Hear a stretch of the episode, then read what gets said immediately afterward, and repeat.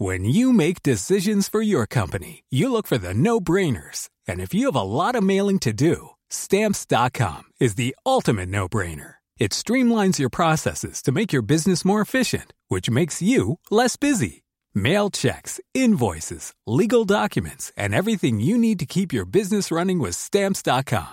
Seamlessly connect with every major marketplace and shopping cart. Schedule package pickups and see your cheapest and fastest shipping options from different carriers. With rates up to 89% off USPS and UPS rates. And with the Stamps.com mobile app, you can take care of mailing and shipping wherever you are. Make the same no-brainer decision as over 1 million other businesses with Stamps.com. Sign up with Code PROGRAM for a four-week trial, plus free postage and a free digital scale. No long-term commitments or contracts. That's Stamps.com. Code PROGRAM.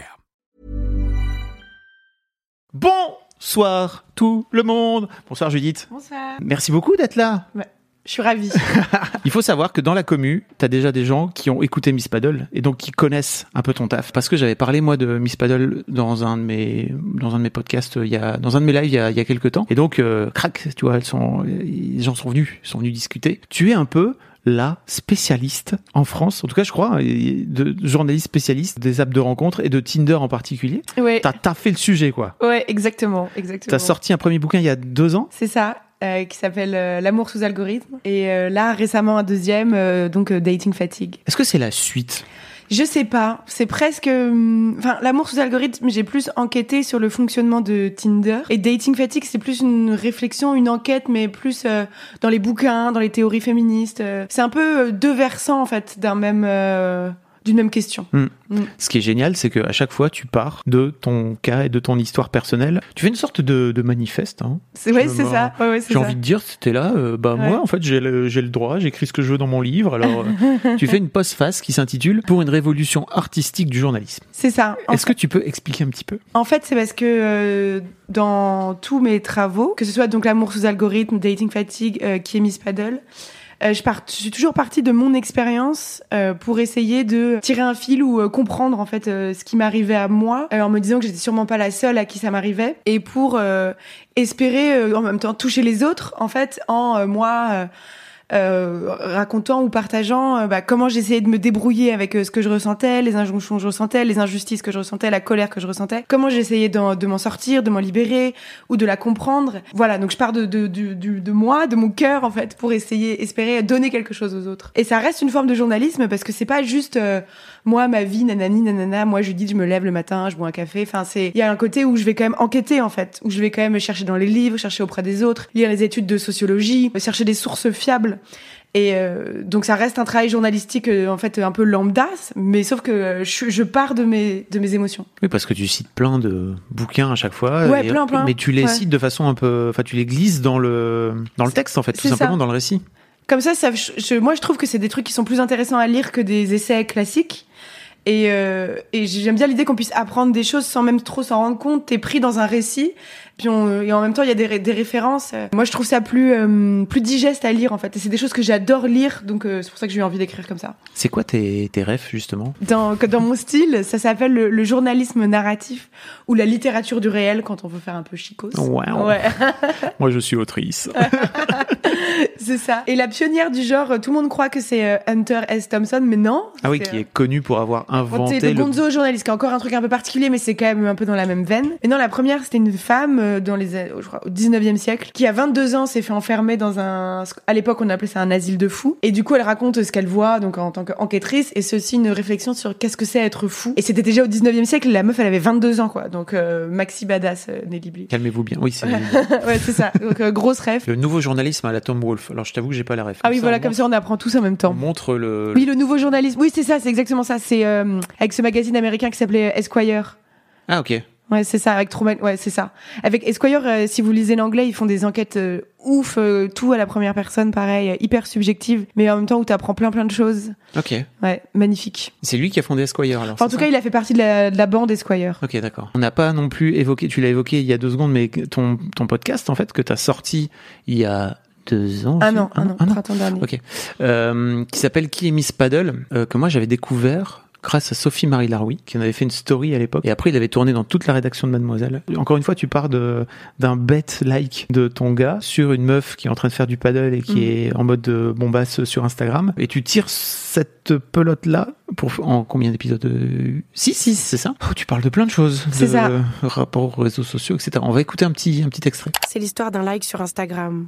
Voilà. D'un like et de tout ce que ça peut vouloir dire. D'un like et de la brèche qu'il a ouverte et dans laquelle je me suis engouffrée. Je ne la connaissais pas.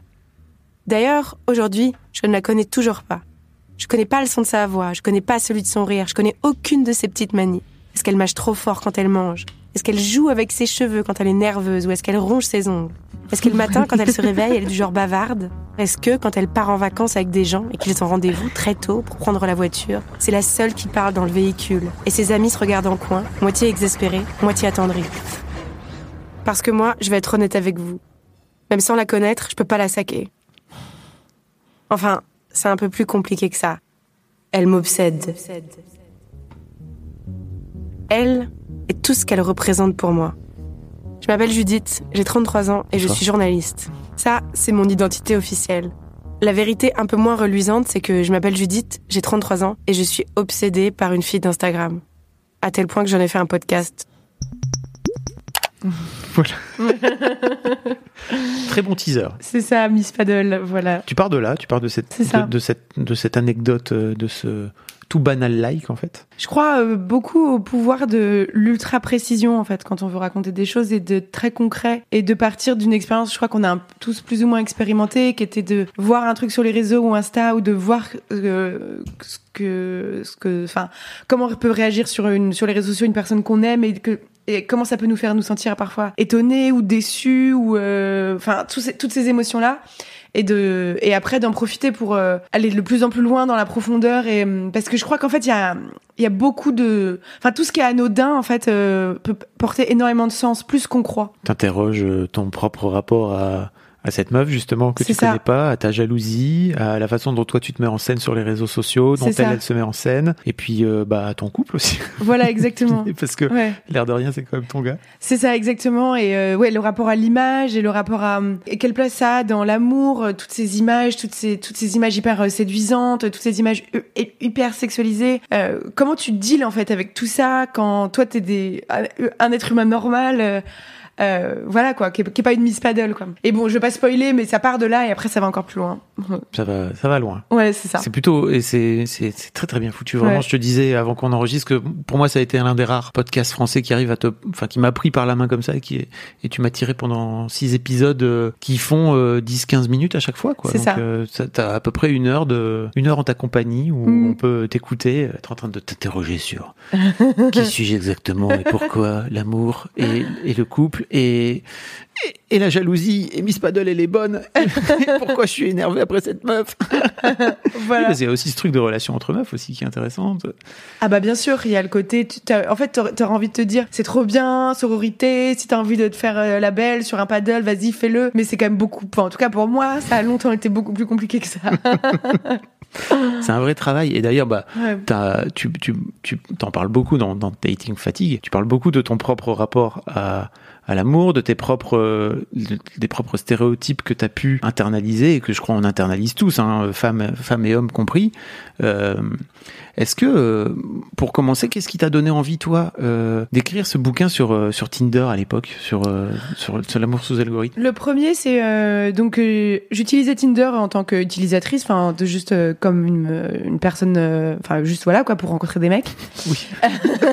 Et au début, j'ai adoré Tinder. Moi, au début, j'ai eu une espèce de lune de miel avec Tinder parce que j'avais pas trop confiance en moi physiquement et j'avais plein de matchs. J'avais plein de mecs qui voulaient m'inviter à aller boire des verres et tout. Je me disais mais en fait, tu dois être trop bonasse et tout. Et bon, ça a pas duré. Assez vite, en fait, euh, bon, il y a eu je sais pas deux trois rencontres un peu cheloues, euh, des mecs un peu bizarres et puis un sentiment moi-même de je sais pas, un peu comme une drogue, de devoir aller de plus en plus sur les apps pour essayer de retrouver un peu ce, un boost d'ego qui revenait jamais. Donc j'avais un sentiment un peu mitigé que je comprenais pas trop, mais je sentais que j'avais l'impression quand même de, que ça m'abîmait quelque part. Tu veux dire qu'à chaque fois que tu avais un, un match, c'était un peu comme si tu avais un like euh, ou que tu avais un post qui cartonnait sur, euh, sur ouais, Insta un ou un chouette si, commentaire. euh, enfin c'est un peu triste à dire, mais c'est un peu comme si on me disait, euh, bah ça va en fait, euh, tu tu peux être aimé. Enfin, je pense, dans le plus profond, c'est ça que j'avais l'impression qu'on me disait. Genre, c'est pas foutu pour toi, tu vois. Pourquoi tu dis que c'est triste? À dire Au contraire, je trouve que Ouais. c'est- c'est cool de le dire. Oui, c'est vrai, non, t'as raison. Au contraire, C'est vrai, parce, faut que, le c'est porter. parce que tu le dis Ouais, c'est vrai. que, que ça marche. Et euh, c'est vrai, t'as raison. et un jour, j'ai découvert euh, qu'on avait tous une note secrète de désirabilité sur Tinder à l'époque, Génial. qui s'appelle le Hello Score, enfin qui s'appelait le Hello Score. Et du coup, euh, je me suis dit, mais il faut que je vais partir à la recherche de ma note de désirabilité. Et c'était tout, et c'était aussi toute une réflexion sur. euh, En fait, j'avais trop envie d'avoir une bonne note de désirabilité. Ah. Ouais. Et en même temps, j'avais trop, et j'étais révoltée par le simple concept de la note de désirabilité. Et j'avais trop envie de m'en foutre. Enfin, et donc, euh, en fait, cette espèce de, de, c'était des, un peu comme des mouvements contraires qui m'animaient. Euh, c'est- ça me donnait pas une, une énergie assez euh, puissante et j'ai voulu euh, plonger là-dedans quoi. Donc ça c'était l'amour sous algorithme, voilà. Et t'as pris, t'as pris. euh, Qui va être adapté d'ailleurs en documentaire à la fin de l'année sur euh, France Télé. Ah ouais. voilà. Donc tu vas faire Si vous quoi avez la flemme de le lire.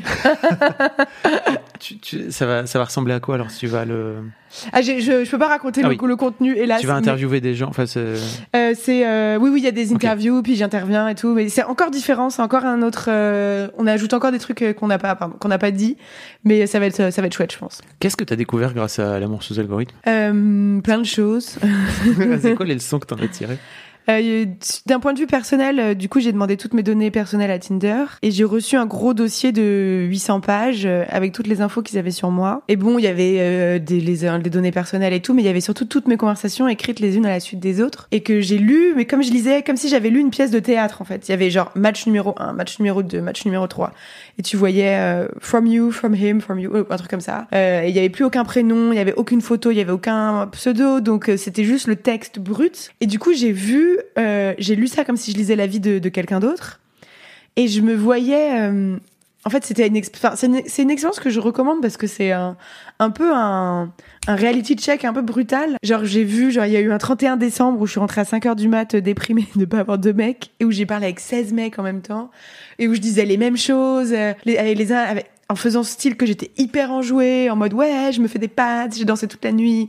Alors qu'en vrai, je sais pas, il y avait la lumière grise du d'un 1er janvier, enfin j'étais déprimée. C'était triste. hein. Ouais, voilà, en vrai, j'ai- en vrai, j'étais juste euh, triste, quoi. Et donc, de le voir écrit noir sur blanc, euh, de voir un peu mes, mes patterns, enfin, mes, de, de voir un peu les façons dont je, je pouvais répéter un peu les mêmes blagues, et puis, euh, c'était un peu, ça m'a fait me rendre compte qu'il y avait un truc un peu vain là-dedans, et que ce que j'allais chercher comme validation dans Tinder, c'est comme si c'était un seau dans lequel je mettais de l'eau, mais qu'en fait, l'eau restait pas, que Mhm. c'était troué en dessous, quoi. Je me suis rendu compte que c'est comme si j'étais coincée dans un cycle euh, où je venais chercher une validation qu'on me donnait, mais qu'on m'enlevait tout de suite. Mm. Et que c'est comme si j'étais un peu enfermée. Et c'était bien parce que si j'avais pas vu ça, je pense que serait peut-être que je serais restée encore un peu plus longtemps, quoi. Mais je trouve que les applications de rencontres, elles, euh, moi, en tout cas de mon point de vue, elles transforment un désir qui est naturel, en fait, de vouloir aller vers l'autre, ou même un désir de validation qui est aussi humain, Mm. en addiction, en fait. Et elles te coincent là-dedans. C'est comme si elles prenaient l'énergie de ton désir pour aller contre toi. Contre toi, dans quel Enfin, pour te, pour te bloquer, tu vois. Ouais. Pour te bloquer. Pour que elles, ça leur serve. Comme ça, toi, tu restes, tu passes beaucoup de temps, tu payes si t'en as marre, tu, tu, développes, tu dévoiles plein d'informations, de données personnelles qui après sont monétisées pour faire de la pub. Mais en fait, t'es quand même, c'est comme si t'étais dans les limbes. Toi, t'es bloqué. T'avances pas.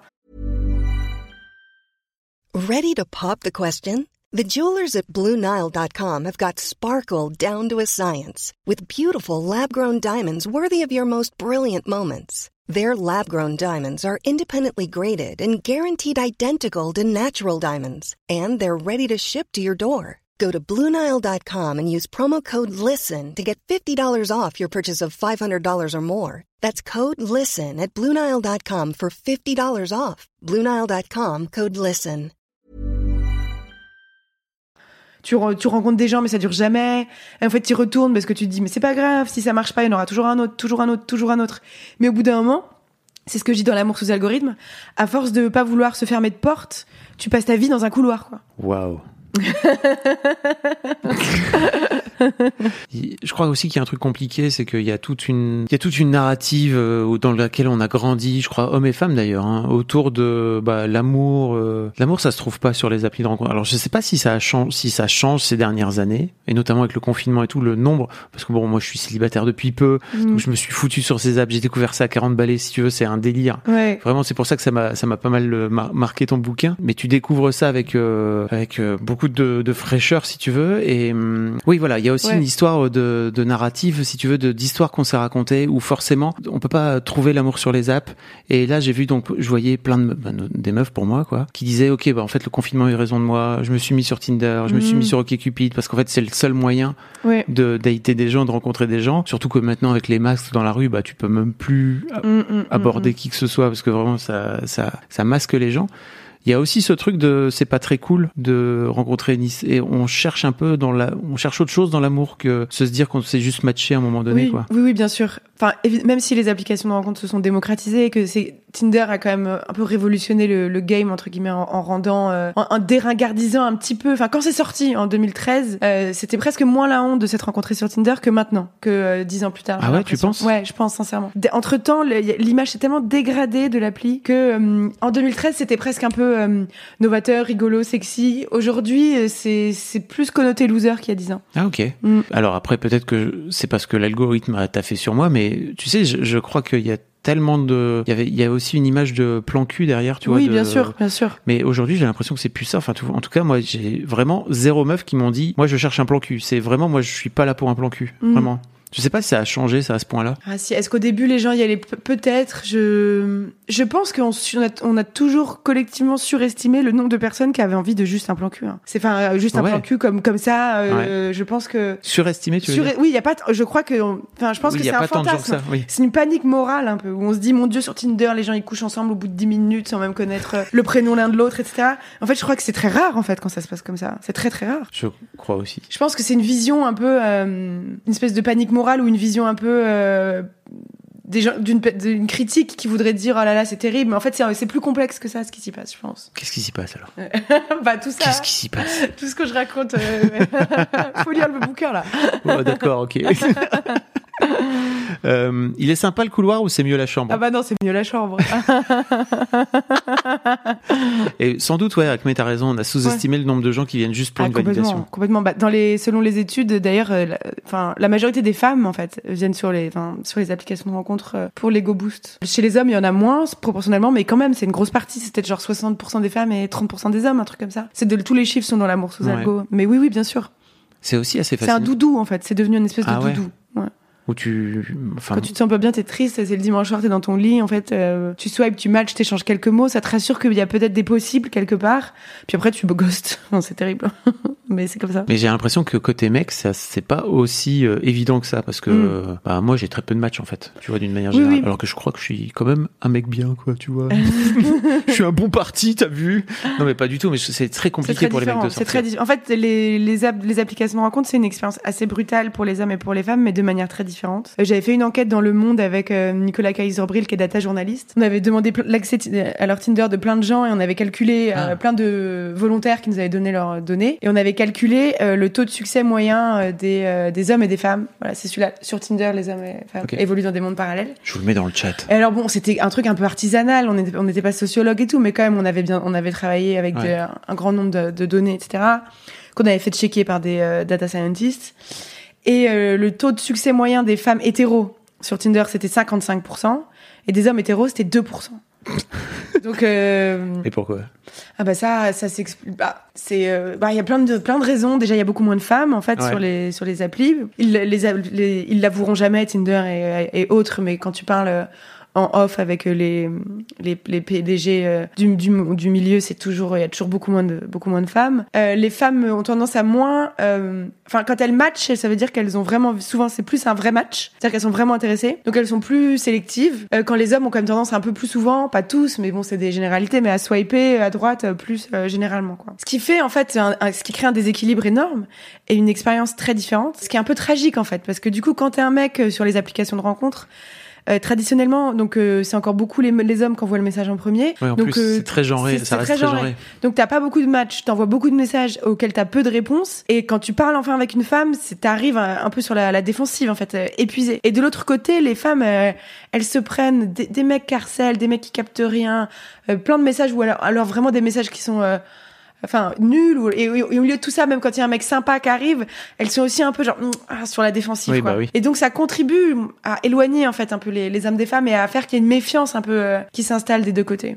Et ça, pour moi, c'est euh, en fait c'est grave parce que ces apps, elles ont de plus en plus d'importance dans nos vies, encore plus avec le confinement, etc. Et comme on y passe beaucoup de temps, et comme ces petites expériences là que je viens de décrire, elles sont pas dramatiques, mais elles se reproduisent. Elles peuvent se reproduire 15 fois dans la même journée, tu vois, si tu passes un peu de temps. Et à la fin, du coup, ça crée des, euh, bah, des gros mouvements dans la société, quoi. Bah, Il y a, y a Layot qui me demande est-ce que tu payes? Ouais, moi je paye en fait pas, je paye pas le max, tu vois, mais je paye euh, pour euh, OkCupid par exemple. Je suis sur OkCupid et je, en fait, je me suis dit à un moment donné que je suis à peu près sûr de façon, enfin, je me suis dit de façon intuitive, mais je crois que tu le, tu le valides dans, dans l'amour sous algorithme que si s'ils veulent en, en gros ces apps de rencontre moi je sais que leur marketing c'est d'attirer le plus d'hommes possible Mhm. euh, parce qu'en fait euh, euh, les les femmes les femmes elles y vont quoi tu vois de ma- enfin, si j'ai bien compris hein. Mhm. et en fait ils veulent les faire payer les mecs Oui, les mecs, ouais. donc donc à un moment donné je me suis dit bon bah faut, faut payer faut payer donc j'ai payé quoi Oui, Et- oui, parce que quand tu payes pas, ton profil est beaucoup moins montré, voire quasiment pas du tout.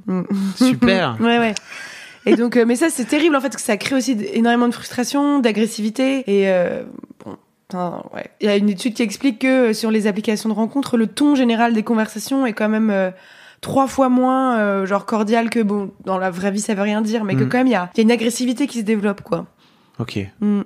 putain Ouais, ouais, ouais, c'est un peu triste. sans payer pas de résultat Ouais. ça crée- comment ça ça crée un déséquilibre euh, Koneko entre les hommes et les femmes tu veux dire? Oui, je c'est ça. de toute façon ouais c'est vraiment pas je crois que les femmes sont submergées de likes Oui, c'est ça. et de messages, etc. Et voire même bah, de dick pics. euh, Oui, c'est pas c'est pas pour etc. dire que c'est yolo, on est trop flatté. Hein. C'est plutôt euh, tu reçois des trucs bizarres. euh, Enfin, c'est pas. Euh, Après, parce que du coup, j'ai revu mon article dans Le Monde qui a été repris dans des groupes un peu masculins Ah, et euh, où ils disaient, où du coup, ils avaient l'impression que, enfin, en se disant que nous, les femmes, les, on était les pachas sur les sites de rencontres et tout. ah, c'est plus, c'est pas exactement ça non plus, quoi. Ouais. alors euh, Roms pointe un truc, il dit Moi j'ai testé les apps, dans la vie j'ai une chance sur deux ou trois, et sur les apps j'ai une chance sur 500. Ah, trop intéressant. Mais comment t'as calculé ça? Je ne sais pas, peut-être qu'il est lui-même ingénieur de sa propre vie. Ah, vois, trop bien. Qui teste, euh, qui teste ces trucs. Mais ceci dit, il y a, il y a un autre truc aussi. Je crois que c'est compliqué aujourd'hui de d'aller aborder euh, des, des, pour un mec notamment, d'aller aborder des femmes dans la rue, quoi. Tu vois. Ouais. voilà. Fin, fin, fin de la soirée. Bonne soirée. Non, mais oui, c'est vrai, c'est compliqué. Je sais pas quoi dire de plus. Dans la rue, dans les bars, dans les Ouais. restos, etc. Je sais pas comment tu fais aujourd'hui. quoi. Ouais, ouais, c'est compliqué. C'est vrai, c'est compliqué. Faut prendre un risque. Faut prendre un risque, ouais. Faut prendre un risque. D'autant plus que j'ai un peu la sensation que, comme tu disais, ça reste toujours très genré, même si la Ouais. société évolue. Euh, j'ai pas la sensation que sur les histoires de sur les histoires de drague comme ça. Et tu vois, notamment chez Mademoiselle, j'avais une j'avais j'ai j'ai une anecdote à ce sujet, c'est que euh, il y avait euh, tout le monde était sur les apps de rencontre. Enfin, il y avait pas mal de, de, de meufs qui étaient dans, dans l'équipe qui étaient sur, les apps Mm. de rencontre. Et en fait, elles parlaient entre elles et il y en a une qui disait putain, regarde lui, il est mignon et tout. Et te- t'en avais une qui disait mais envoie-lui un message en fait si tu veux. Hmm. Bah non, je vais jamais lui envoyer un message, ça va pas, t'es ouf ou quoi? Ouais, bien sûr. Comme dans la vraie vie. Donc C'est ça. Ça bouge, ça bouge, mais doucement, quoi. dans les bars, c'est compliqué tout court depuis un an. On est d'accord. La vie revient. Ouais. Et à un moment donné, ça réouvre. Vous inquiétez Ouais. pas. Ça finit par, euh, ça finit par. Dans les bars, en ce moment, tout le monde se parle. hein. C'est quand même le bon moment pour aller draguer, je pense. Il y a un peu une euphorie, là, en terrasse. Ouais. Ouais. Dans, dans 10 jours, ça sera fini. voilà, c'est ça. Il y a, Après, un- ça il y a dépend. une toute petite fenêtre que la faut en profiter. Ça dépend des endroits. hein. C'est à Paris. Oui. Euh, peut-être que ça va durer plus longtemps en province. Ils sont peut-être plus détendus. L'agressi- L'agressivité est moins présente. C'est vrai. Euh, donc dating, fa- dating fatigue. Donc que t'as sorti là il y a quelques semaines. hein, C'est ça. si je me trompe pas. C'est pas vraiment la suite, mais c'est plutôt un- une sorte de prolongement. C'est ça. où tu repars un peu de, de, ta, de ta situation personnelle, où tu sors d'une rupture au, tout Mhm. début du, au tout début du livre, et euh, où tu remets en cause carrément le couple, Hmm. l'amour, euh, la vie, à quoi bon? Il y a aussi un truc que je trouve intéressant, c'est que donc, euh, alors, c'est- t'as 34 ans, c'est ça? Ouais, c'est ça. euh, t'exp- t'exprimes aussi une forme de lassitude par Ouais. rapport à, au couple et à la relation d'une manière générale. Et je trouve que ça aussi, c'est un truc hyper intéressant, très contemporain. Mhm. Ce truc de, ok, en fait, j'ai 34 piges, ta dernière relation, euh, elle a eu 2-3 ans, c'est Mhm. ça, euh, où tu parles des souvenirs que tu, que tu prends avec, etc. Et tu, tu remets en cause carrément euh, à, quoi, à, quoi, à quoi bon l'amour, quoi. En fait, oui, c'est ça. je, me, je me suis pris, enfin, je suis vraiment tombée de très très haut à ma dernière rupture, mais de pff, vraiment haut. Ce que je raconte dans le bouquin, c'est que je dis ouais, j'ai l'impression d'émaner tellement de loose qu'il y a des pigeons qui me suivent. Enfin, genre vraiment, je me sens au 36e dessous. Mm. Et en même temps, bam, sort l'amour sous algorithme. Et donc, je vais faire une conf. euh, ah oui, c'est vrai que ça Ouais, match. ça match en même temps, donc c'était Ouais. trop bizarre. Enfin, parce qu'il avait eu du succès, donc euh, comme livre, et en fait, j'a- j'allais me faire interviewer, et en même temps, je recevais des textos d'insultes de mon ex au maquillage, enfin, un truc ultra, ultra intense, euh, bizarre, quoi. Et euh, je Parce vais que- faire une conf à. Excuse-moi, je te coupe, mais- Ouais. Quand même, les ruptures, c'est de la merde aussi. C'est-à-dire Ouais. que je crois qu'on est très très mal équipé globalement C'est vrai, on est sociétalement très très mal équipé pour, pour gérer, euh, rompre rompre et gérer la l'intensité des sentiments que ça, Mm. des émotions que ça fait naître et ne passer par autre chose que s'insulter en fait. Euh, oui, c'est vrai, on, est- on, on devrait pouvoir. euh, En fait, c'est une conversation qu'on devrait avoir, même dans sa famille, je pense, pour dire comment je fais quand j'ai mal pour pas insulter les gens ou taper les gens ou euh, comment je fais? Parce que souvent c'est ça. On va en thérapie. Voilà. c'est ça, on va en thérapie. On fait une grande thérapie Non, mondiale. mais souvent, les gens, c'est pas des monstres, en fait. Quand ils se Ouais. mettent à agir n'importe comment, c'est qu'en fait, ils sont débordés ou Mm. qu'ils ont trop mal. C'est pas des, euh, des, enfin, enfin, bref. Enfin, je m'éloigne complètement de, mon- de ce que je voulais dire. Non, mais pardon, mais Ouais. mais je trouve que c'est important Ouais. aussi parce que Bah, ça, ça. ça, ça parle aussi de ça. C'est-à-dire que si t'as des ruptures plus smooth, tu vois, Ouais, je crois que c'est plus simple aussi de passer à autre chose. quoi. Exactement, exactement. Et donc, euh, je vais faire une conf à, dans, à, à Sciences Po Lille sur la morphose algorithme. Et il y a une étudiante qui me demande euh, comment on fait. Du coup, elle m'a dit euh, euh, un peu sévère, en me disant oui, la morphose algorithme c'est bien, mais c'est pas si, c'est pas si bien que ça, nanani. Et donc, euh, je l'appelle la morveuse du coup dans le bouquin. Tout le bouquin, tu Ouais. parles avec elle. Tout le bouquin, je parle avec elle. et euh, parce que je l'aime bien, mais elle m'agace. Et elle me dit euh, comment on fait du coup pour draguer sans Tinder? Comment on fait pour sortir de ces logiques de consumérisme? Et je j'écoute sa question, et je me dis putain, je sais pas, je sais pas, je sais pas. Enfin, j'en sais rien en fait. Je bredouille une réponse euh, parce que je peut-être j'aurais dû dire que je savais pas très franchement. Mhm. Et dans le train du retour, je repose à sa question, je repense à sa question et puis je repense à ma situation où je vais me retrouver encore une fois à devoir rechercher un mec. Je suis là, j'en peux plus. Et je me dis comment je vais faire cette fois-là, peut-être pour que ça se passe euh, autrement, Euh, pour que ce soit peut-être moins douloureux, que ce soit, enfin, je sais pas comment faire en fait pour euh, pour faire mieux. Et voilà, c'est le par le point de départ du, du bouquin. Et donc, très bon point de départ. Ouais. Euh, tu, tu, tu évoques une, une certaine prune. Ah oui, bah Prune, C'est ma petite nièce à qui j'ai dédicacé ce livre. Ah yes. qui est une super, euh, une super jeune personne. Et c'est une façon de, pour moi, de dédicacer euh, aussi aux, toutes les jeunes filles, euh, euh, enfin tout, euh, parce que j'ai l'espoir que tous les travaux euh, sur l'amour, sur les sentiments, sur le féminisme qui sont en train d'être menés en ce moment, leur permettent et lui permettent de- d'avoir des relations euh, euh, amoureuses et affectives plus sereines, quoi. C'est c'est un bouquin euh, où tu creuses. Ouais. Ouais, je vais très loin, Tu je vais creuses- très loin. Tu creuses plus que, je crois, dans l'amour. Ouais, je vais plus loin que dans que le- dans Miss Paddle. Plus, plus, ouais, c'est, ouais, c'est le, ouais, ouais. Qu'est-ce Ouais. qui, qu'est-ce qui fait que tu, tu t'es senti, euh, euh, je sais pas si c'est une obligation, mais en tout cas, euh, on, on sent que, alors, je sais que c'est pas bien de le citer, Mm. Mais c'est Louis C.K. qui parle de ça, Ouais. Parce qu'aujourd'hui c'est très compliqué. Louis C.K. il se branle devant des meufs, etc. Enfin, il est pas cool du tout le mec, mais bref, en tout Ouais. cas, il est brillant par plein d'autres aspects. Oui, bien sûr, bien sûr. Et, euh, et il, dit- il raconte, euh, d'ailleurs, je suis même pas sûr que ce soit lui qui raconte ça à la base, c'est Richard Pryor, mais c'est par, par lui que je l'ai découvert. C'est qu'en fait, il fait un nouveau spectacle tous les ans. Ouais. Euh, Et en fait, il, il a été allé demander à ce fameux, à ce fameux humoriste qui est génial, comment tu fais pour euh, pour faire un nouveau spectacle tous les ans? Et en fait, il dit, bah c'est simple. En fait, à chaque fois, je creuse plus Ouais, profond. c'est ça. Ah, Et j'ai un peu l'impression que plus ça va aller, plus tu vas aller creuser. Bon, euh, tu parles, je, je crois pas qu'on spoil, hein, mais tu parles notamment de ta première fois, Mm. qui est bah, un viol. Hein, C'est ça. Très clairement, je crois qu'on peut l'appeler comme C'est ça. ça, hein. c'est ça. Un viol violent en plus. Hein, euh, Exactement. euh, où tu parles de toi à 15 ans, euh, tu parles de, de la colère que ça fait, C'est ça. que ça, que ça émet en toi, etc. J'ai trouvé ça hyper courageux de venir l'écrire comme ça, noir sur blanc, de le raconter de façon aussi brute, parce que pour moi c'est important de le dire avec des mots, parce qu'en Mhm. fait c'est ton vécu, et surtout ça éclaire tellement le reste de l'histoire en fait. Ouais, c'est ça. J'ai trouvé ça super beau, vraiment. Bah, Je raconte, euh, je raconte euh, du coup comment ça s'est passé quand je suis rentrée chez moi après que ce qui m'est arrivé, parce que je voulais aussi raconter euh, pas pas une scène de violence sexuelle, parce que je pense qu'il n'y a pas besoin d'ajouter dans le monde euh, des scènes de violence. Mais qu'est-ce qui se passe quand t'es une gamine de 15 ans et que tu rentres chez toi, chez tes parents, euh, le- un dimanche soir et que tu vas aller à la table de la cuisine et que tu viens de vivre ça et que tu comprends rien? Et je voulais raconter ça parce que je, pour moi c'était important pour qu'on se rende compte que derrière chaque MeToo, euh, derrière chaque un peu fait divers euh, qu'on entend, en fait il y a ça, il y a une gamine de 15 ans ou même une femme de, je- enfin peu de- importe, il y a hein. Il y a ce moment d'après où tu rentres chez toi et tu te dis mais putain mais mais qu'est-ce, enfin quoi, qu'est-ce qui se passe, qu'est-ce qui m'est arrivé? Et moi je, à 15 ans je, je panique et je me dis mon dieu mais je vais rater ma vie à cause de ça, je suis sûre que je vais finir toxico, Euh, enfin bref et ça, je panique et après je trouve des solutions un peu pour me calmer où je me dis, je m'invente une petite histoire sur le sang des règles où je me dis le sang des règles évacue la violence des hommes euh, dans le corps des femmes. Enfin je m'invente ça et je me dis t'inquiète pas, tous les mois c'est comme si ton ton corps euh, euh, te, te réinventer une force. Donc je m'invente ça et ça tient, ce, petit truc tient jusqu'à en fait bah, mes 34 ans où je, je me où je suis obligée de regarder en face ce qui m'est arrivé et de me dire comment ça a influencé ma construction personnelle, mon rapport aux, aux hommes, au masculin, ma confiance en moi. Pourquoi est-ce que j'ai toujours eu l'impression de me sentir sale? Ah bah peut-être que c'est peut-être un lien. et, euh, et, euh, et et je crois que même sans MeToo, euh, c'est ce que j'explique dans le livre, je serais restée avec un, un discours dans ma tête où parce que aussi je me disais peut-être que j'ai un peu grossi le trait, peut-être qu'en fait si j'avais dit si j'avais repoussé plus fermement, il m'aurait enfin il m'aurait laissé partir etc. Et euh, bon je suis quand même rentrée chez moi avec des traces euh, sur le cou, sur les mains et tout. Enfin Mhm. c'était pas C'était violent. c'était violent, voilà, il avait menacé de tuer mon petit chien parce que j'adorais mon chien si je voulais pas coucher avec lui et tout. C'était vraiment dégueulasse, quoi. Et, euh, et du coup, euh, enfin bref, et, et donc euh, avec MeToo, avec là où je m'en retrouve dans ma vie personnelle, j'ai plus le choix que de regarder ça en face. Et quelque part, j'ai voulu l'écrire euh, déjà pour avoir le courage d'en parler à ma famille, en fait. C'est bizarre, euh, ouais. Tes parents l'ont découvert. Bah ma mère, parce que mon père, du coup, il le saura jamais parce qu'il a plus de ce monde. Oui.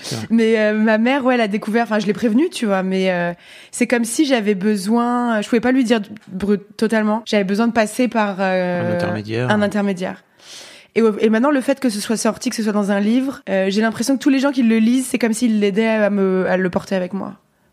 Tu veux dire que t'en avais jamais parlé à personne avant de l'écrire dans le bouquin? Non, Waouh. non, j'en ai jamais parlé. J'en je- avais jamais parlé. je- je- Ouais. En le lisant, j'avais pas perçu la portée. J'avais complètement refoulé, euh, c'est ça. J'avais essayé un peu d'en parler, mais à demi mot à ma famille à l'époque, mais en disant des trucs qui étaient pas. Bah, c'est Ouais. super dur de le, Bah, c'est de, ça. de le dire. De... Mais j'étais même incapable de conceptualiser ce qui m'était arrivé. J'aurais jamais dit euh, euh, j'ai été violée. Je disais ma première fois c'était pas terrible à des gens comme ça, mais c'était pas voilà. Oui, ouais. la première fois de tout le monde est Ouais, pas terrible. exactement. Voilà, on me disait ça, on me disait c'est pas grave, t'inquiète. Mais voilà, j'arrivais pas à mettre des mots dessus. Juste pour te dire mon admiration, pour dire mon admiration pour le boulot de Judith. Voilà, c'est tout pour Ah, moi. Merci, trop C'était ultra courageux ce que t'as fait, Judith. Merci. Et bah et bravo parce que tu vois en le lisant je me suis dit ok euh, Ouais. bah tu, tu creuses quoi tu vois mais je ça. pensais pas que t'avais que que te que tu t'en étais que t'étais- tu t'étais servi de ton bouquin pour euh, pour en parler au monde quoi c'est ça. Bah si si. Ouais. comment comment ta mère a réagi sans rentrer dans ta vie privée quoi tu vois mais Bah bien, bien, ça fait du bien. euh, juste avec ta maman qui te prend dans ses bras et qui te dit putain ma chérie, je suis tellement désolée que tu arrivé ça quoi. Donc euh, bah ouais grave, mais ça ça ça soulage tu vois. C'est incroyable. Tu portes plus ça toute seule quoi. tu l'avais nié en fait? T'étais dans le déni pendant toutes ces années là ouais, j'étais dans le déni. euh, mais je, je sais que j'avais une rage, une colère et en même temps un sentiment de de, de me sentir sale. Mais j'arrivais pas à faire le lien. Enfin c'est un peu étrange peut-être dit comme ça, mais j'arrivais pas à faire. non c'est le cerveau ouais c'est il ça. est trop fort pour pour nous protéger hein, Exactement, j'arrivais pas à faire le lien et vers 16 ans, je suis devenue féministe un peu radicale chez moi. En plus, mais du coup, ma famille a rien compris et j'avais aussi envie qu'ils comprennent pourquoi il y a eu un moment où un peu, enfin. Évidemment, on peut être féministe euh, sans avoir vécu des drames, mais pourquoi tout d'un coup c'était devenu Mm. un truc euh, très très très très fort euh, Voilà, qu'ils aient un peu tous les éléments de l'histoire. bah bravo Mm. Franchement, je l'avais pas. euh, le livre a une portée d'autant plus chouette maintenant que que je sais ça, quoi. Et en plus, euh, c'est important, je pense, pour les, les, les, les hommes qui lisent ce- les livres euh, de notre expérience, parce que je suis vraiment pas la seule à avoir vécu ça, et- hélas. Il faut comprendre, en fait, que maintenant, la majorité des femmes, elles arrivent sur le marché du love avec un truc comme ça, souvent. Mais, Alors, plus- mon expérience perso, 90. Ouais, 80, ouais. En fait, celles qui échappent sont des miraculées. en fait, c'est ça, exactement. Quelle que soit l'intensité, en fait, on est toutes, on a toutes été confrontées à une expérience un peu comme ça, parfois plusieurs fois. Donc, euh, je pense que faut, ouais, faut, euh, c'est important que, tout simplement, d'avoir ça en tête quand on veut essayer de, de d'aimer les femmes, quoi. C'est- Ouais. Pourtant, c'est pas simple. Enfin, c'est pas justement, c'est pas compliqué. Je, Ouais. com- je comprends pas pourquoi c'est aussi compliqué que ça pour les mecs de juste respecter le consentement en fait. Mais il y a sans doute euh, un truc avec euh, l'école, euh, avec Ouais. l'éducation. euh, ça vient sans doute de- d'extrêmement loin, quoi, tu vois. Euh, MeToo a vraiment été bouleversant pour beaucoup de femmes, bien sûr, Ouais. Bien sûr. Mais tu l'avais pas, euh, tu l'as. MeToo, t'as pas, t'as pas, t'as pas fait. Bah, c'est MeToo qui m'a fait faire Ah, ok, faire le lien. C'est MeToo, ouais. Ok. Mm. Waouh. Comme le dit Acme, je suis, assez- je suis très d'accord avec, euh, avec, son, avec, ton, avec ton commentaire. Ce que j'ai aimé dans ton livre, parce que ça me semble être la seule porte de sortie face à Tinder, c'est de se confronter à la vraie vie, de sortir, d'expérimenter. Et au final, tu te trouves toi, et ça, c'est génial. Ouais, c'est vrai. Et tu te retrouves, effectivement, ton, ton, ton bouquin est une sorte de.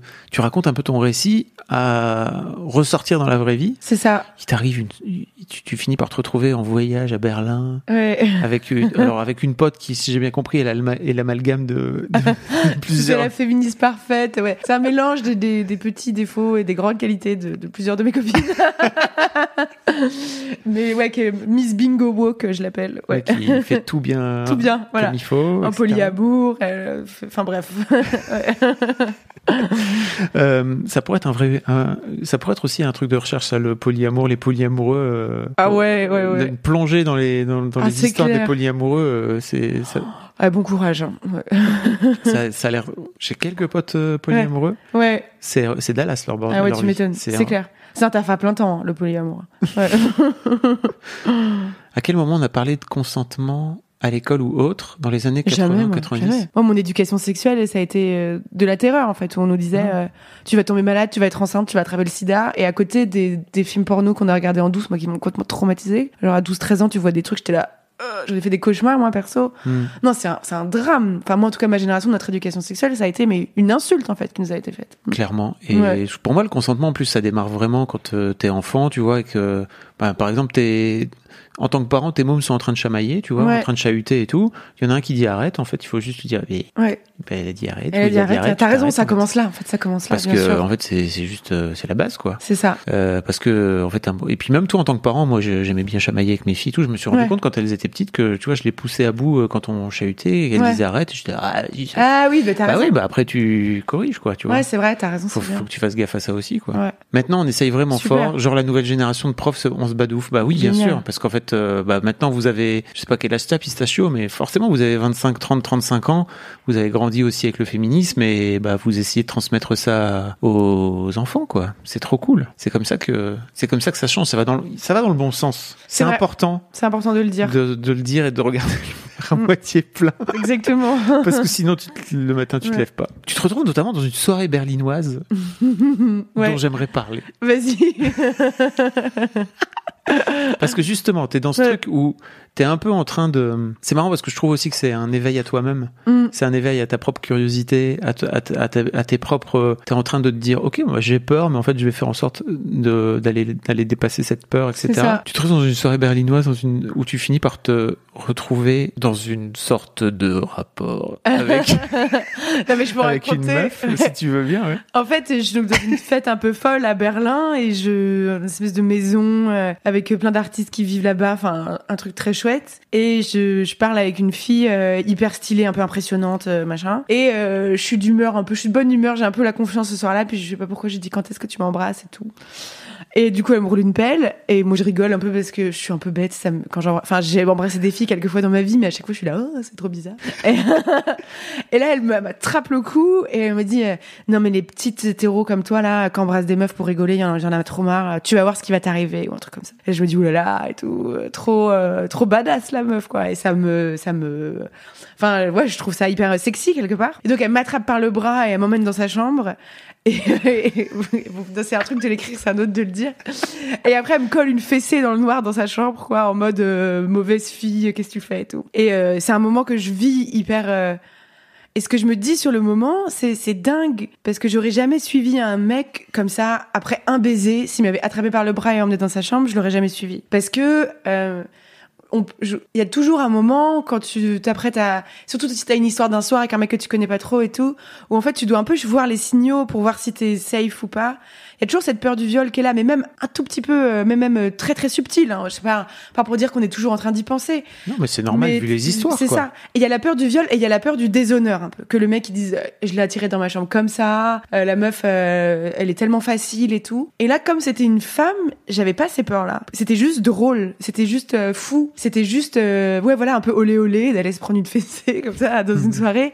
C'était pas grave en fait. Et je me suis dit mais en fait Qu'est-ce que j'aimerais vivre dans un monde féministe où le sexe, ça pourrait être aussi simple? Euh, voilà. Et je me suis dit, en fait, et là, j'ai pensé à, je me suis dit, en fait, ma vie, elle aurait pu être beaucoup plus haute, quoi, si j'avais pas ces peurs-là. Et, euh, c'est peut-être pour ça, en fait, qu'il y a le patriarcat, parce qu'on a peur de la sexualité des femmes si on les maintenait pas, je sais pas. Mais euh, cette expérience euh, homo, elle m'a fait prendre conscience à quel point, en fait, ma sexualité, elle était entravée, quoi. Je crois que en fait le patriarcat il a plutôt peur pas de la sexualité des femmes mais de leur capacité à se reproduire sans Ah oui, c'est ça. nous, sans les mecs. ouais, c'est ça. Tu te rends compte du pouvoir? Ouais, ouais, c'est vrai. Ouais, ouais, c'est vrai. Moi Ouais. quand je suis devenu papa, je me suis dit j'ai j'ai regardé ma femme ma femme mon ex, j'ai regardé, j'ai fait bah, voilà un truc que je pourrais jamais vivre Ouais, c'est vrai. et en fait euh, ça fera jamais de moi un être aussi plein et accompli que ce que t'as vécu toi, parce qu'en fait, à un moment donné, t'as donné la vie. C'est un truc de ma boule quand même. Ouais, c'est vrai, t'as raison. Et toi, t'es là comme un connard. T'as t'as tiré ton petit coup, t'as mis ta petite graine, et puis après, pendant tout le reste de la de la de la grossesse, tu regardes, enfin, tu regardes pas, mais tu Ouais. es à côté, tu fais, il se passe, euh, il se passe rien quoi. Ouais, je comprends. Ouais, c'est vrai. Non, c'est vrai, c'est un pouvoir euh, ouais, qui est presque divin, quoi. Mais bien sûr. Ouais, Je crois que les mecs euh, de l'ancien temps, tu vois, ouais, ils se sont rendus compte de ça, ils ont fait, ouais, ouais. bah, bah, faut, faut- faut- quand même pas falloir trop leur donner la confiance, quoi. ça va bien se calmer quand même Ouais. deux secondes. On va reparler du chapitre 13 après, qui Oui. est excellent. Euh, qui est excellent, mais qui est, je crois, aussi terriblement banal, quoi. C'est ça. God is a girl. T'as sans doute raison, Koneko. On ne sait pas. Si Dieu existe, j'espère en tout cas qu'il est une meuf, parce que putain, euh, Ouais, moi aussi. ça serait tellement drôle. Ouais. Imagine, un jour Dieu descend et, en, fait- et en fait c'est pas Dieu, c'est une meuf Ouais. noire, lesbienne. Elle aurait pas laissé faire tout ça, toutes les merdes. oui. Ouais.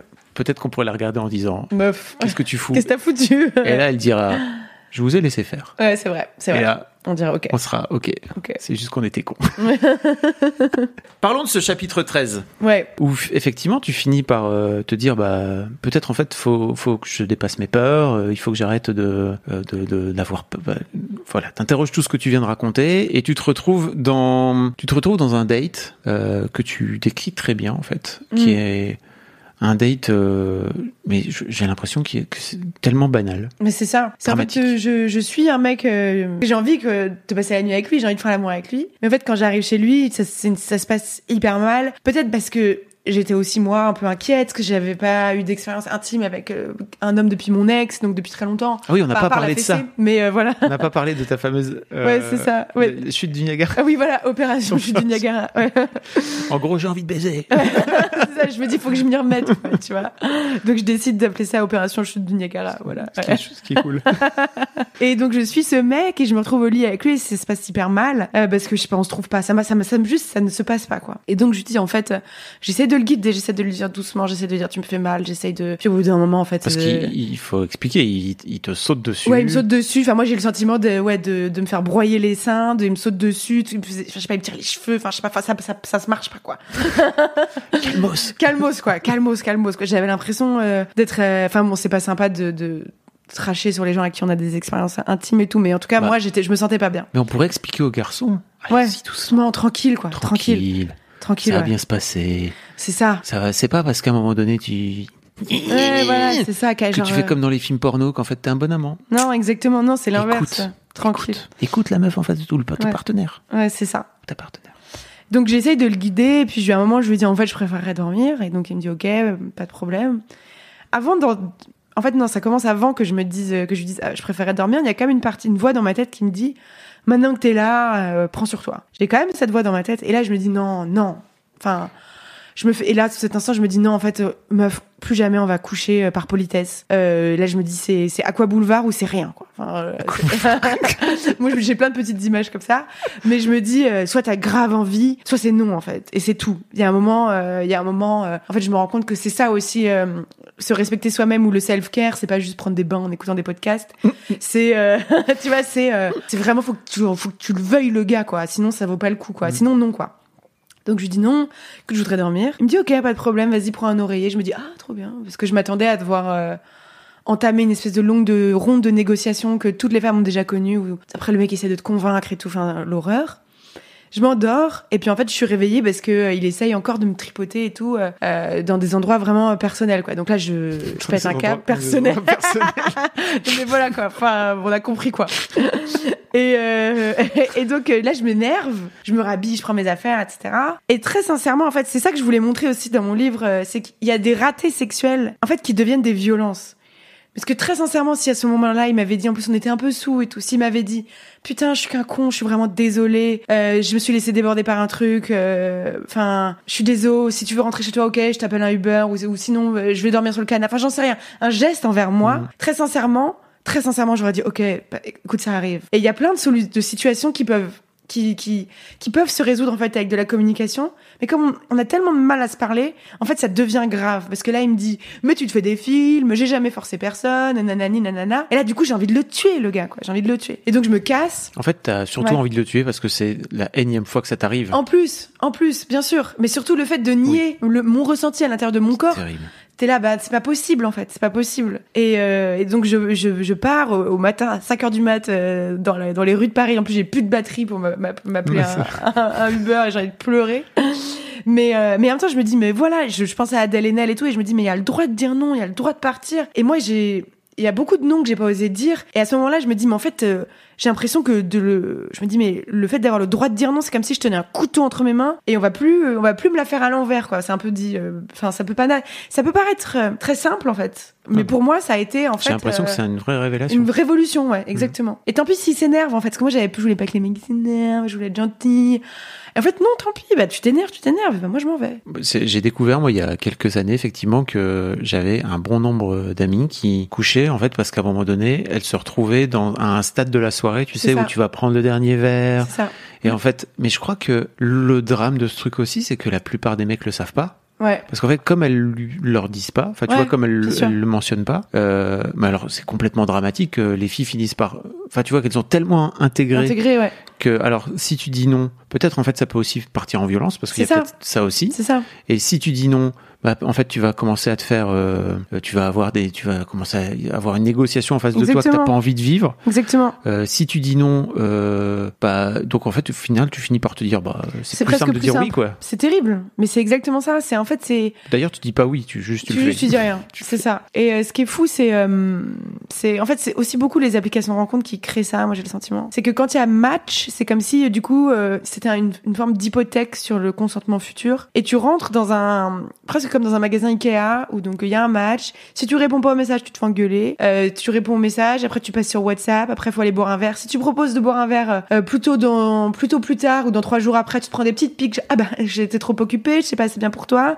Enfin bref, des trucs comme ça. Si tu vas boire un verre, à la fin du premier verre, t'as le droit de partir. Ça c'est vrai, mais c'est au- autorisé, j'ai l'impression. Mais si tu restes deux verres, euh, ça veut dire que tu vas y passer quoi.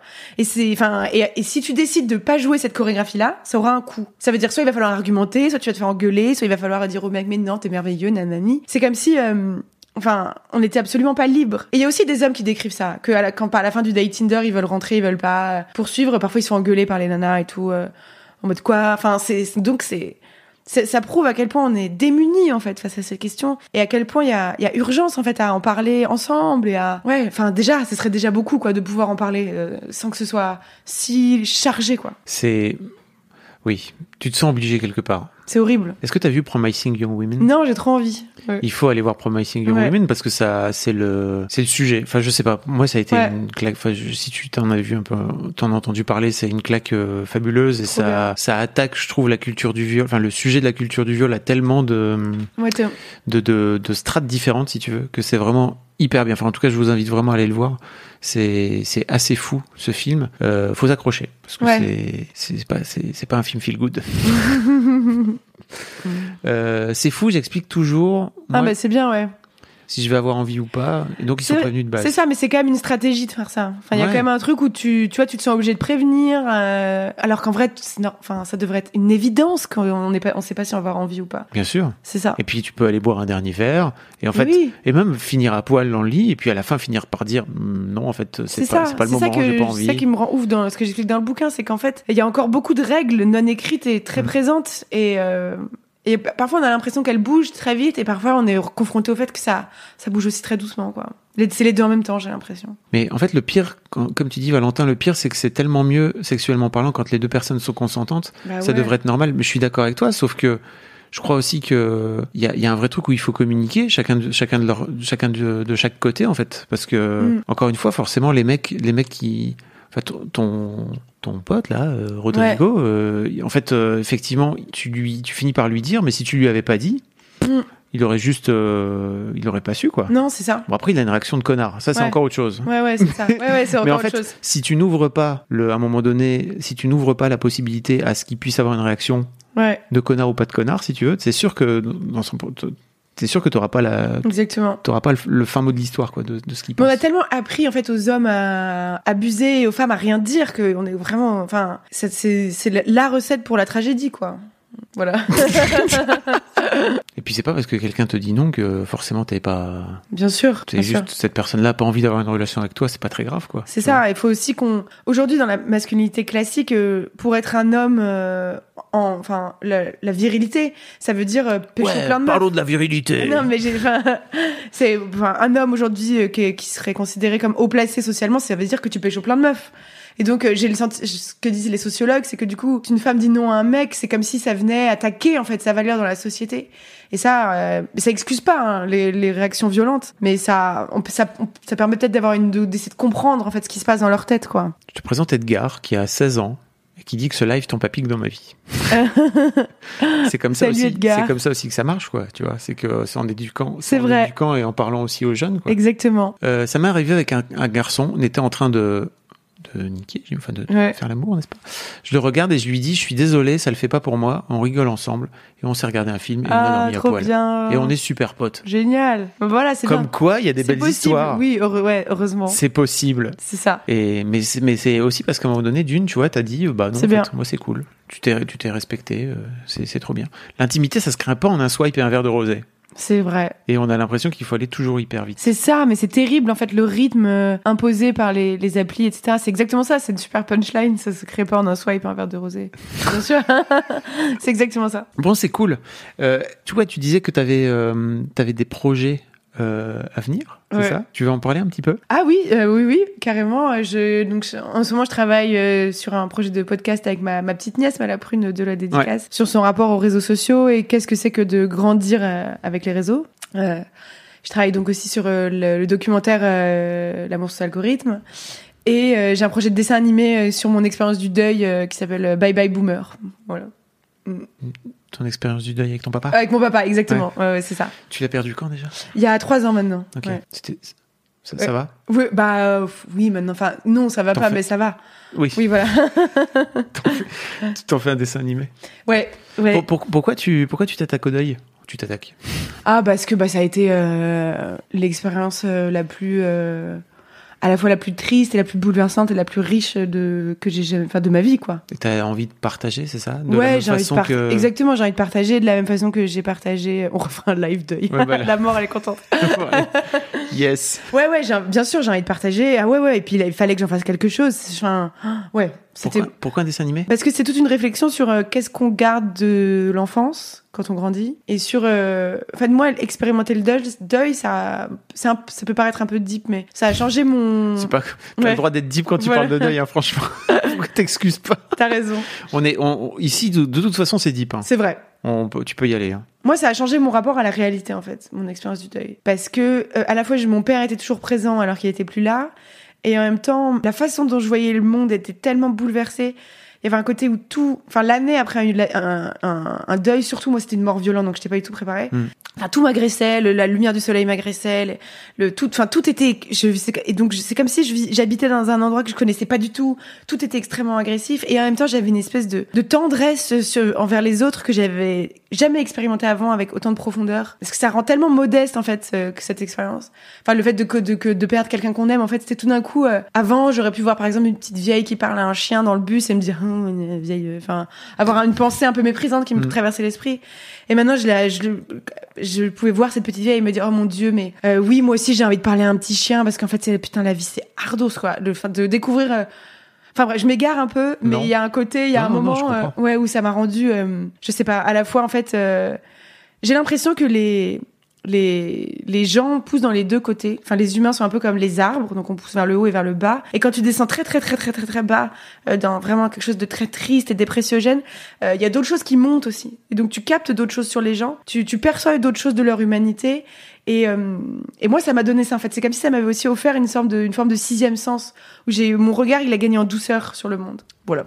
Trop bien. Mm. Et t'en fais un dessin animé Voilà, c'est ça. Ouais, j'en fais un dessin animé. pour. euh, Ok, je peux pas dire non plus, pardon. Il y a plein de trucs que je peux pas Non, dire. non, Ouais. pas- pas la diffusion, mais c'est ouais. plutôt pour, pour t'adresser aussi aux plus jeunes, c'est ça ou Non, c'est un dessin animé pour les adultes. Pour les adultes, Pour les adultes. Mais ça s'adresse à l'enfant intérieur. Voilà. Waouh. Ouais. Comme dit Acme, le deuil du daron, ça pique la gueule. Ah ouais, et ça je crois la que gueule, ça pique d'autant plus la gueule pour les filles, quoi. Je crois. Ah, tu crois peut-être. Ouais. Ouais, peut-être. C'est le papa. Ouais, c'est sûr. C'est, c'est, this is complicated. Ouais. Euh, on va pas faire un live. euh, On va pas faire un live. Attends, qu'est-ce que qu'est-ce que tu disais, Edgar? Est-ce que vous avez parlé du fait que la société très jeune te somme à être en couple absolument, comme si tu n'étais pas plein tout seul? C'est exactement ça. Bah oui, c'est exactement ça. Je crois pas qu'on en ait parlé explicitement, mais c'est intéressant tout C'est à fait. ça, mais tout à fait. Encore plus les femmes quand même. Il y a l'idée que si t'es pas en couple, euh, ça veut dire que t'as pas été choisi par un homme et donc que t'as presque moins de valeur, quoi. Ça, c'est, euh, c'est, ça demande aussi beaucoup de. Enfin, ça il faut réussir à, déconstruire ça euh, à l'intérieur de sa tête aussi, et pas se mépriser soi-même quand on est euh, célibataire ou. tu vois, on a tous. des potes qui galèrent, etc. Et parfois, on, se dit, mais comment ça se fait Et ce genre de pensée aussi, il faut aussi travailler à l'intérieur de soi pour lâcher le jugement, en fait. Parce que si tu lâches le jugement sur les autres, tu peux lâcher le jugement sur toi. Et je crois que c'est d'autant plus dur, et notamment pour les femmes, que tu avances en âge. Ah bah de ouf Après, on... ah ouais, on aborde même pas la question horloge biologique, nanani, nanana. Que tu veuilles ou pas des enfants, tout le monde pense que t'es une désespérée euh, qui veut tomber enceinte dans les deux semaines. C'est... euh, bah, dès que tu- quand tout- tu fais des dates à la trentaine, Les mecs Ouais, à la trentaine, il y a, il y a, il y a l'idée derrière euh, que euh, ouais, t'es une folle de baby quoi, que tu ouais. Enfin moi je trouve que c'est une question lourde. Enfin c'est c'est hyper dur de de d'être léger. C'est une décennie où c'est compliqué d'être léger, je trouve, entre mes femmes. Ah ouais? Ouais, je trouve. mais, Je trouve- su- mais sur le sujet des enfants. Bah parce que comme cette question elle est un peu présente en arrière-fond, ouais, je trouve que c'est compliqué. Et toi t'as déjà des enfants et tout, donc euh, peut-être euh, du coup toi cette question elle te, elle, euh, enfin je sais pas, tu vois, elle, elle Ah, existe je- même plus. Je l'en- en fait, Ouais. elle est ailleurs dans ma vie actuellement, puisque Ouais. j'ai fait une vasectomie. Ah bah oui voilà, je suis un ça. génie. Ah bah oui voilà. Et donc, ouais. si tu veux, c'est une question que je que j'ai aussi avec les, les personnes que je date, quoi. Bah vois. ouais, bien sûr. Ouais, bien sûr. C'est un sujet. Ah bah j'imagine, oui. J'arrive en disant bonjour, je tire à blanc. Ouais. C'est dans mon profil et tout, quoi. Ouais, bah ouais, t'as raison, C'est ouais. écrit dedans parce que sinon c'est trop chiant, c'est trop compliqué. bah c'est ça. Ouais, ouais, t'as Et raison. pourquoi tu trouves que c'est pour- pourquoi tu trouves que l'enfant est un sujet aussi aussi compliqué? Ah, Je t'avoue que je l'avais pas perçu. Tu l'avais pas perçu? Moi, je le, je le, je trouve que c'est un un non-dit quand tu fais des dates au début qui se sent et c'est euh, en fait c'est tellement moi j'ai l'impression que c'est un sujet presque tabou étant on en parle moins facilement à la trentaine que presque à 20 ans parce que bon à 20 ans c'était dans il y y a longtemps enfin dans longtemps etc Ouais, c'est ça. Il y a un. Ouais, il y a un truc. Mm. euh, Non, moi je trouve que bah, ça met la pression, quoi. C'est une... Il y a une pression de ouf quand même. Où tu te dis. euh, En fait, c'est dur d'être dans la légèreté et dans l'instant présent quand il y a toutes ces questions euh, autour de soi et que quelque part, euh, tu te dis faut se dépêcher un peu. En fait, euh, moi ça me tétanise en fait. Je vais encore plus lentement du coup. Mais euh, ouais, parce que on se dit putain mon dieu, faut se dépêcher et tout. Et en fait, tu peux pas te dépêcher en amour, c'est pas possible. Bah non. En plus, il- plus, tu te dépêches, plus tu vas faire n'importe quoi. Donc euh, c'est faut gérer cette anxiété là en fait. Et puis euh, on parle pas du corps qui dépérit des femmes, n'est-ce pas, qui dépérit au secours. T'imagines les, les mots horribles qu'on entend, genre, Voilà. tu- de- genre dépérir, genre attends, un périmé. euh. Oui. Enfin non, mais franchement, c'est l'enfer. Enfin, c'est horrible, quoi. Ouais. Totalement d'accord sur le sujet sujet. en arrière-plan. J'ai 37 ans. Eh ben écoute, euh, ok.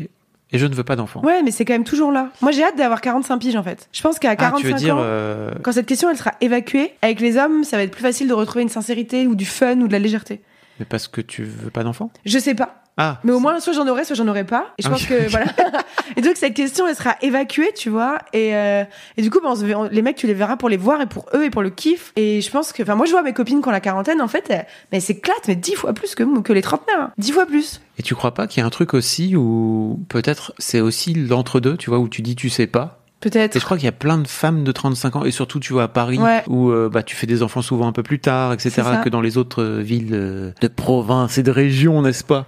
Et euh, où bah, c'est une question qui reste un peu en suspens, et de ce fait-là, euh, comme tu prends pas de décision, Ah, Tu peut-être. Peut-être. il y a des, il y a des sur OkCupid par exemple, t'as euh, je veux des enfants, je veux pas d'enfants. Ouais, c'est vrai. hum, je voudrais des enfants. Enfin, je suis pas Je sûr. suis pas, je suis pas fermée, quoi. Ouais, je, c'est je ça. suis pas sûr. Et je trouve que ce, je suis pas sûr. Je crois que ça, ça doit être compliqué à vivre en fait. C'est peut-être, Parce que t'es un cul entre deux chaises, tu sais pas trop. Et de ce fait-là, bah, la personne en face de toi, Ouais. elle sait pas vraiment non plus. Ouais, c'est vrai, t'as raison. T'as Euh, raison. C'est peut-être, euh, t'as raison. Mais tu vois, il y a des meufs qui me disent, oh bah toi, tu mets directement dans ton profil que t'as une vasectomie. Je suis là, Ouais. bah oui, en fait. Enfin, moi, je sais ce que je veux. C'est-à-dire que je ne peux pas. Donc, c'est- Ouais, voilà, c'est ça, c'est clair. Oui, et puis vaut mieux que les, le- le- que les personnes le, le sa- sache. le sachent. Ouais. Voilà. Edgar qui dit, moi, depuis toujours, on me dit, oh là là, Edgar, c'est quand que tu nous ramènes une fille?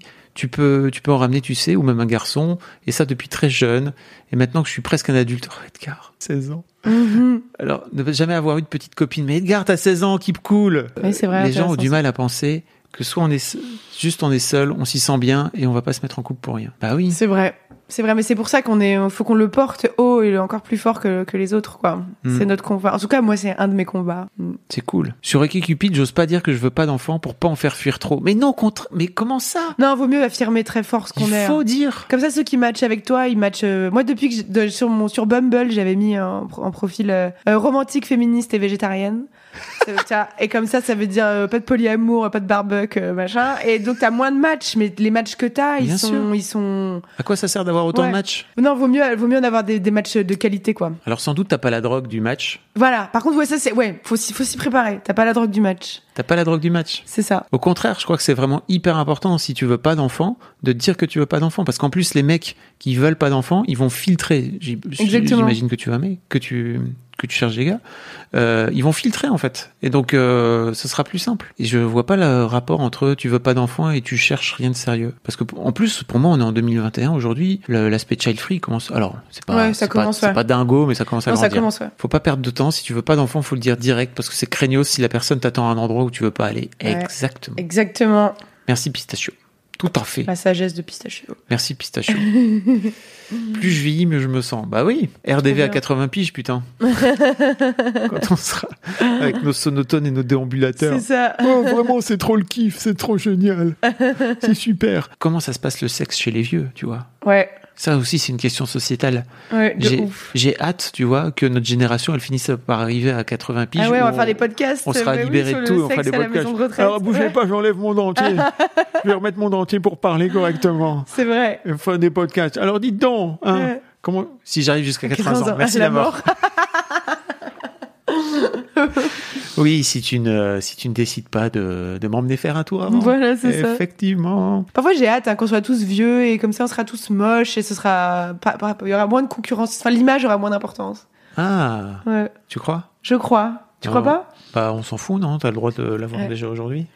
Ouais, c'est vrai. Même ouais. en étant vieux et sans déambulateur. Ouais, c'est vrai, même en étant jeune. Ouais. Il faut lire Toulmé. J'ai pas lu. euh, le- tu connais Fabien Toulmé Non. C'est euh, un auteur de BD qui a écrit un bouquin qui s'appelle euh, Suzette ou le grand amour, je crois. Ah, trop bien, faut que je le lise. Euh, qui parle de qui parle d'un couple enfin pas d'un couple d'un duo de une mamie de- qui a 80 ans justement avec euh, sa petite fille qui je crois qui sort d'une rupture et donc euh, elles partent en road trip euh, C'est génial. faire un peu de de, de de de transmission générationnelle voilà Trop bien. ah tiens, il y a un Des autre il ouais. y a un autre sujet dont je sais pas si tu as vu cette série, je voulais en, je voulais en parler, j'ai juste avant de, de raccrocher, euh, mais il y a ce il y a cette série qui s'appelle euh, Love Life. Mm. Ça te parle ou pas? Non. Avec euh, Anna Kendrick, Mm. tu sais le meuf de, de Pitch Perfect, Ouais.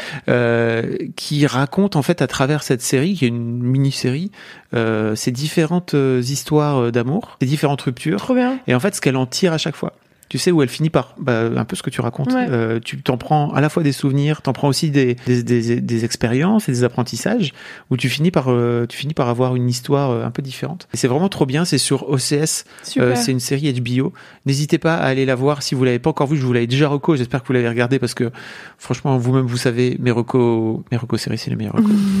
Je suis connu pour ça. Euh, un grand merci à toi. C'était vraiment super. Merci. Euh, moi, je vous fais des bisous. Merci encore, Judith.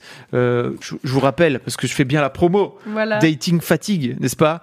Allez, c'est parti. À bientôt.